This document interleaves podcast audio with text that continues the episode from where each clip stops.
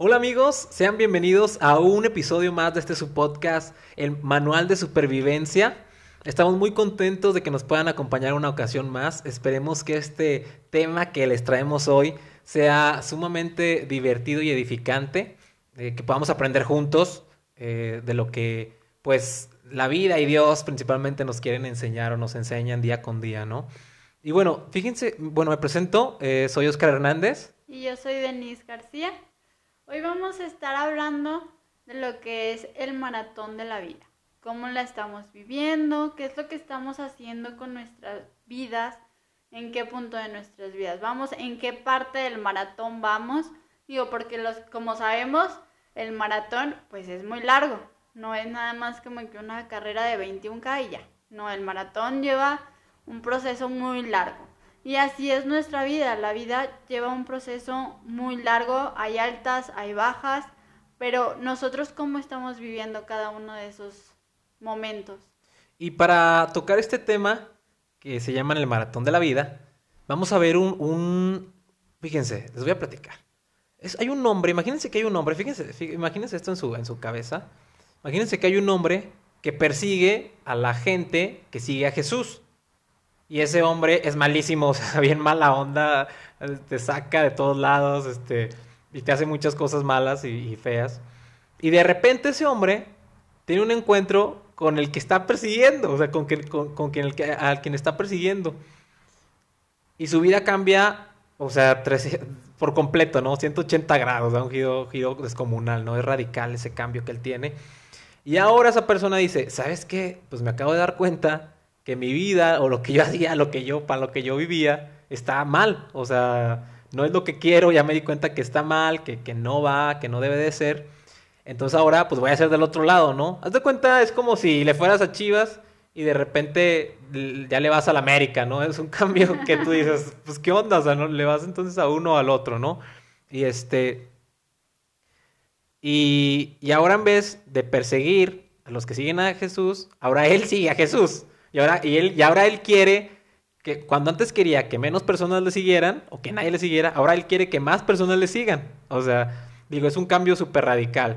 Entonces, pero estamos basando en él porque es de los mejores, o sea, créeme que, que ese, eh, bueno, ese, ese hombre que te platico se llama Pablo. Pablo, de hecho, hasta le cambiaron el nombre, cuando cambió su vida, cambió su nombre. y, bueno, una de las situaciones de Pablo es que él, cuando más produjo y cuando más hizo y cuando más este, pudo darnos bases para muchas cosas hoy todavía en día, estuvo en la cárcel, estuvo encerrado y ahí escribió muchas cartas para varias iglesias, para varios pueblos, que fueron de mucha ayuda y les hicieron ver en qué estaban mal, en qué estaban bien, qué necesitaban. Pero cuando estuvo en la casa fue cuando más trabajó. Sí, y bueno, estamos tomando este ejemplo de Pablo, porque como dice Oscar, en el momento más difícil, o que aparentemente nosotros podemos decir, es que no manches, estaba en la cárcel, ¿qué vamos a hacer si estoy en la cárcel? O sea, estoy encerrado en cuatro paredes, no puedo hacer nada, no puedo salir. Pues para Pablo fue una oportunidad para predicar, para escribir esas cartas que actualmente nosotros podemos leer en la Biblia y te apuesto que si tú te pones a leer cada una de ellas, va a ser de mucha bendición. Y bueno, es por eso que estamos tomando a Pablo como ejemplo.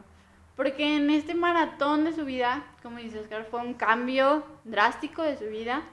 Pero digo, no significa que tú vayas a tener un cambio drástico. Si tú ya estás en Dios, a lo mejor nada más tienes que hacer modificaciones si tal vez no estás en Dios, tal vez sí, cuando tú lo conozcas va a ser un cambio muy drástico, porque Dios cambia vidas, renueva vidas y te convierte en una persona nueva. Y es lo que queremos hablar ahora. Piensa un poco de lo que estás haciendo en tu vida, en qué punto estás de tu vida, ahorita con toda esta pandemia, cómo la estás viviendo, sigues en shock, estás bloqueado.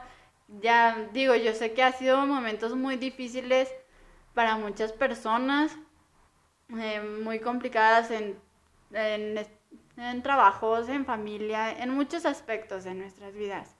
Pero tú como persona, ¿cómo la estás viviendo? ¿Sigues estancado o estás buscando formas de recuperarte de esa situación?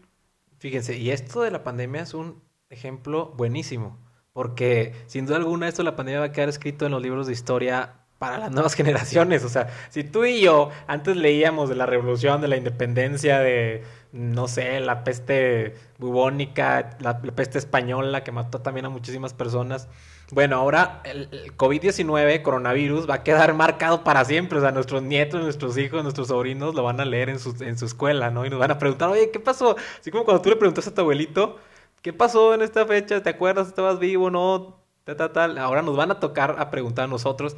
Y la pandemia nos ha ofrecido un sinfín de posibilidades. Claro que ha sido eh, para muchos estresante, preocupante, agobiante, se han perdido empleos, se han dañado la salud, muchísimas cosas que ha pasado por la pandemia, pero también nos ha dejado muchas cosas. Y lo mejor de esto es que como Pablo, que estaba en la cárcel, sacarle jugo. ¿Cómo le podemos sacar jugo a esto que está pasando, no?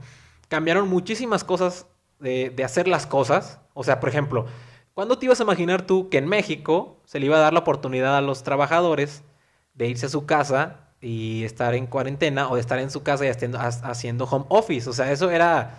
Eh, aquí falta todavía muchísimos años luz para que eso llegue a nuestras reformas laborales y en Europa ya hay muchísimos, o sea, ya, trabajan muchos en casa antes de la pandemia.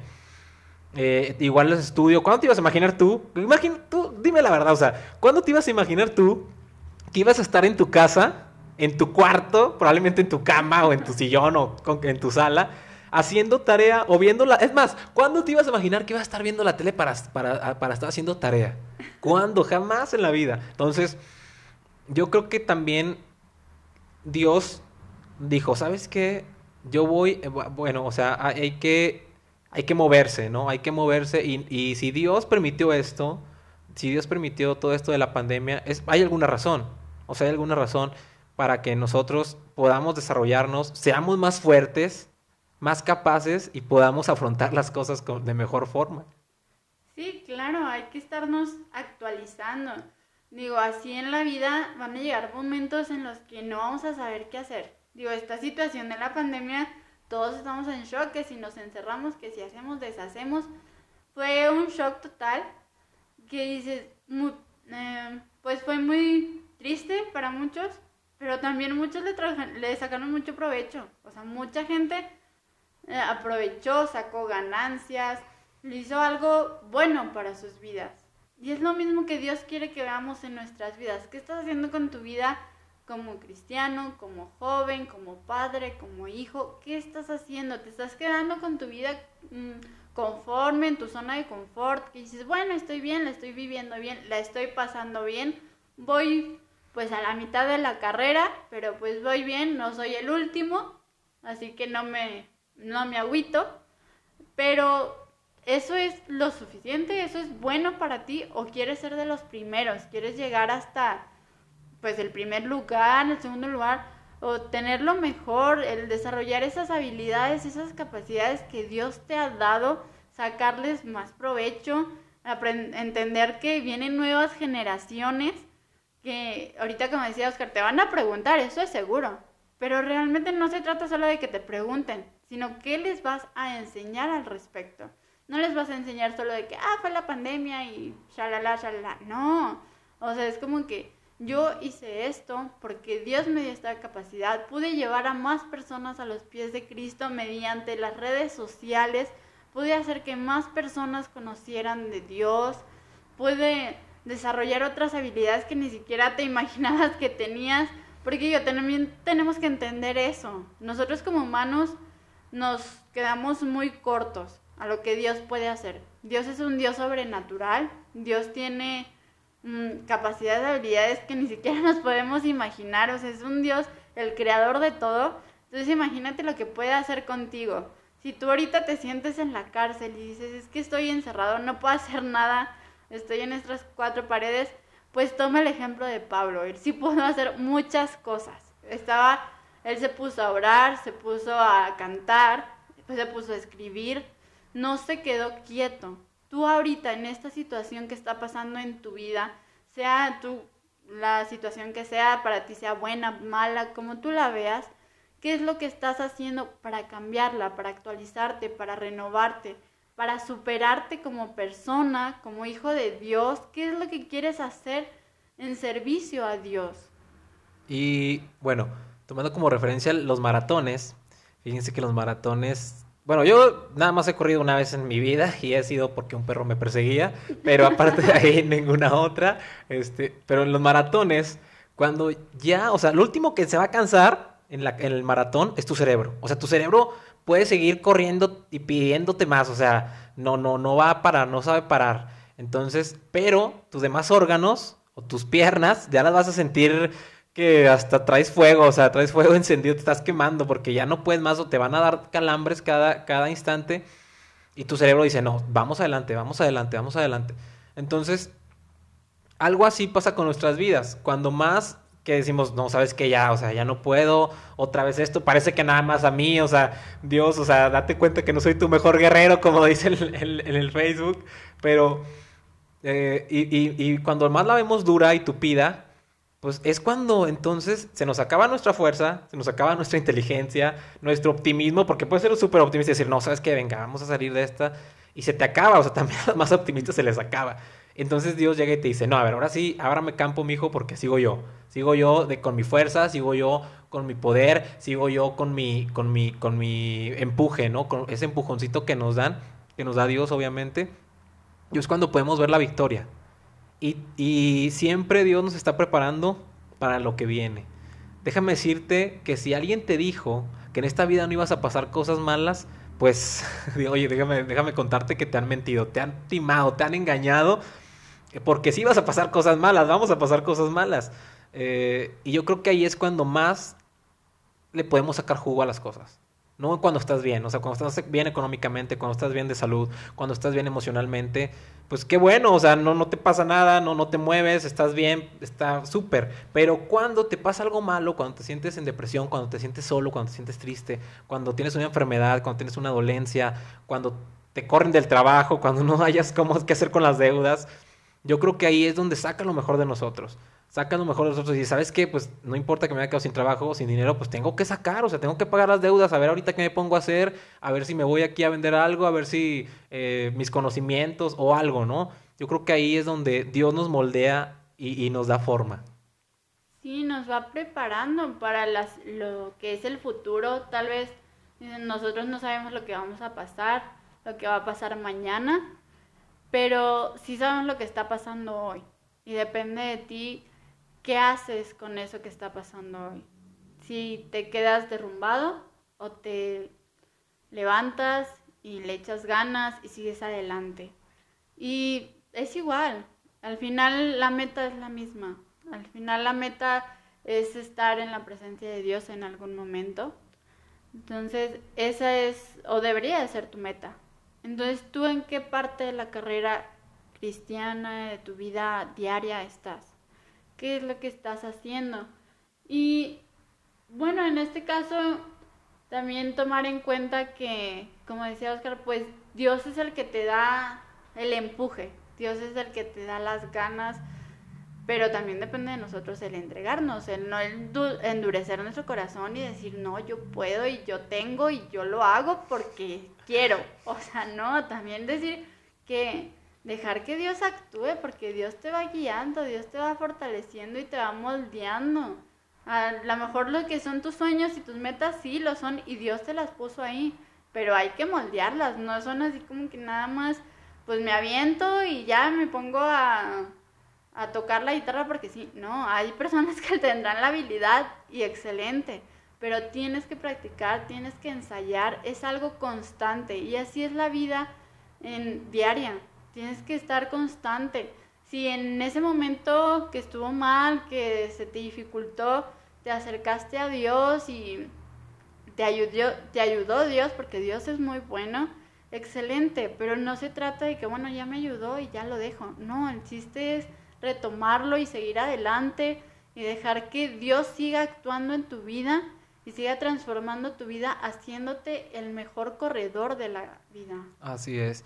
Y bueno, por ejemplo, en tu trabajo, cuando tú todo el tiempo, imagínate que estás en tu trabajo y todo el tiempo estás esperando una nueva oportunidad laboral, ¿no? Y se llega a esa oportunidad laboral y ya te van a subir de puesto. Pero, oh sorpresa, nunca estuviste preparado para tomar esa oportunidad laboral. Tú sabías que debías de aprender inglés y nunca lo aprendiste. Tú sabías que debías de aprender tal sistema, tal cosa, tal operación y jamás lo aprendiste. Entonces llega otro que sí estaba preparado y te quita ese lugar. Entonces, el presente es cuando nos preparamos para el futuro, para el mañana. Obviamente que tú debes, debemos de estarnos siempre adaptando. Muchas personas tuvieron que adaptarse para esta pandemia y un ejemplo muy claro, y, lo, voy a comentar, es, había pastores que se peleaban con la tecnología y ahora son casi uno mismo, ¿eh? Porque pues tienen que usarla, o sea, tienen que sacarle provecho. La tecnología ahí está. Las redes sociales ahí están. Pueden usarse tanto para cosas malas como para cosas buenas. Y eso lo sabemos muy bien. Pero si no lo usamos, los que queremos usarlas para cosas buenas, pues le vamos a dejar todo el campo libre a los que lo van a usar para las cosas malas o, que no agradan a Dios. Entonces, hay que usarlas y hay que, hay que saber usarlas. Hay que saber usarlas y aprovecharlas que están ahí. No, no, no dejarlas ahí por un lado. Yo creo que Dios con esta pandemia nos dijo, ¿sabes qué, mijo? Pues ahora sí que, este, pues muévete, muévete porque estás muy quieto, muévete porque necesito que hagas esto, necesito que hagas el otro. Y creo que nos está dando una oportunidad muy grata de poder demostrarle a él y a nosotros también que sí podemos y que se pueden hacer muchísimas cosas más de las que nosotros llegamos a pensar en nuestra, en nuestra, en nuestra, en nuestra limitada inteligencia, ¿no? Sí, y más que nada, pues mucha gente decía que con esta pandemia pues se cerraron las iglesias, que ya se, no se podían reunir, pero en realidad ha sido mucha bendición todo lo que es el internet, Mm, el estar en casa también debería de ser una bendición, estar en tu casa con tu familia, porque también es un tiempo que tú puedes tomar para estar en comunión con Dios, que es algo muy importante, estar en constante comunión con Dios es de la manera que tú puedes establecer una relación y fortalecerte diariamente en cada situación, en cada eh, cosa que se ponga tanto buena como mala, es la manera en que Dios te va a dirigir y te va a guiar a ser mejor y a tener, pues a terminar el maratón, a llegar en primer lugar, a dar lo mejor. Y tomar en cuenta que lo que son las redes sociales, el internet, ahorita como decía Oscar, pues aprovecharlo a hacer, dices, no hacía videos, pero pues ahora los voy a hacer porque quiero que más gente sepa de Dios, quiero que más gente aprenda inglés, quiero que más gente, o sea, explorar, o sea, ser más creativo con lo que tú eres. Arriesgarse, ¿no? Ajá, Hay que arriesgarse. Dios te ha dado. De todas formas, si tú dices, es que si hago videos nadie los va a ver, pues de todas formas nadie te veía, compadre, nadie te veía, comadre. O sea, ¿sabes que Yo quiero este, que me escuchen, yo quiero hacer, no sé, subir imágenes, algo, nadie le va a dar like. Pues de todas formas, nadie le daba like porque no la subías. O sea, no pierdes nada, no pierdes nada, arriesgate. Y bueno, eh, para, para darle eh, para finalizar con este podcast, hay muchas veces que nosotros nos ponemos, eh, por ejemplo, estás pasado de peso y dices, pues quiero bajar de peso. Bueno, vas con un nutriólogo, vas, eh, haces dieta, haces gimnasio con tu cuerpo físico. Y ya sabes que para mi mente hay que entrenar mi mente, mi inteligencia. Bueno, lees, estudias, etcétera. Pero muchas veces dejamos de lado el espíritu, lo espiritual. No lo sabemos alimentar, no lo sabemos trabajar mi consejo es, primero, acércate a Dios. O sea, si tú realmente quieres trabajar tu espíritu, acércate a Dios y ten una relación con Él, porque si no le conoces, no puedes tener una relación con Él. Es como tu novia, ¿cómo piensas tener una relación con alguien que no conoces? Entonces, eso, eso es lo que principalmente debemos de hacer y también tomar en cuenta nuestra vida espiritual. Sí, y estar, bueno, como les decía, estar en comunión, aprovechar esta pandemia, esta situación y no te olvides que el principal objetivo, o debería ser tu principal meta, es tener a Dios en tu vida. El que estés en comunión con Él no es nada más un consejo, es porque tu vida va a tomar un rotundo cambio, va a desarrollar otras cosas inimaginables en tu vida, en tu familia, en tu trabajo, que vas a disfrutar cada día la vida como nunca la habías disfrutado porque Dios te da esa paz, esa alegría que nadie en este mundo te la va a poder dar. Y esta, este maratón de la vida no se puede hacer solo. Si tú lo quieres vivir con tu familia, con tu pareja, está bien, pero siempre debe de haber alguien más poderoso y ese poder no viene o ese ser superpoderoso no es cualquier cosa, es Dios, el creador, es ese hombre que dio todo por nosotros y es el mismo que sacó, que cuidó a Pablo y que cambió a Pablo a pesar de que lo estuvo persiguiendo por mucho tiempo. Es ese mismo hombre que restauró la vida de Pablo y lo convirtió en un hombre de bendición, en un hombre que escribió tantas cosas que ahorita, como te decía en un inicio, las puedes leer y puede bendecir tanto tu vida, porque Pablo no solo escribía cartas a lo menso, sino escribía palabras, escribía consejos de vida que ahorita nosotros podemos tomar. Y es por eso la razón que ahorita tomamos la historia de Pablo como centro de este tema. Porque Pablo fue perseguidor, Pablo fue perseguido y Pablo estuvo en tribulación y aún así Dios tuvo cuidado de él. Bueno, y te invitamos a que le saques jugo a esa cárcel en la que está, si es tu situación. Y esto ha sido todo por el día de hoy. Te agradecemos que hayas estado con nosotros. Esperemos que sea sumamente edificante. Se despide Oscar. Y Denise. Bye bye, hasta pronto.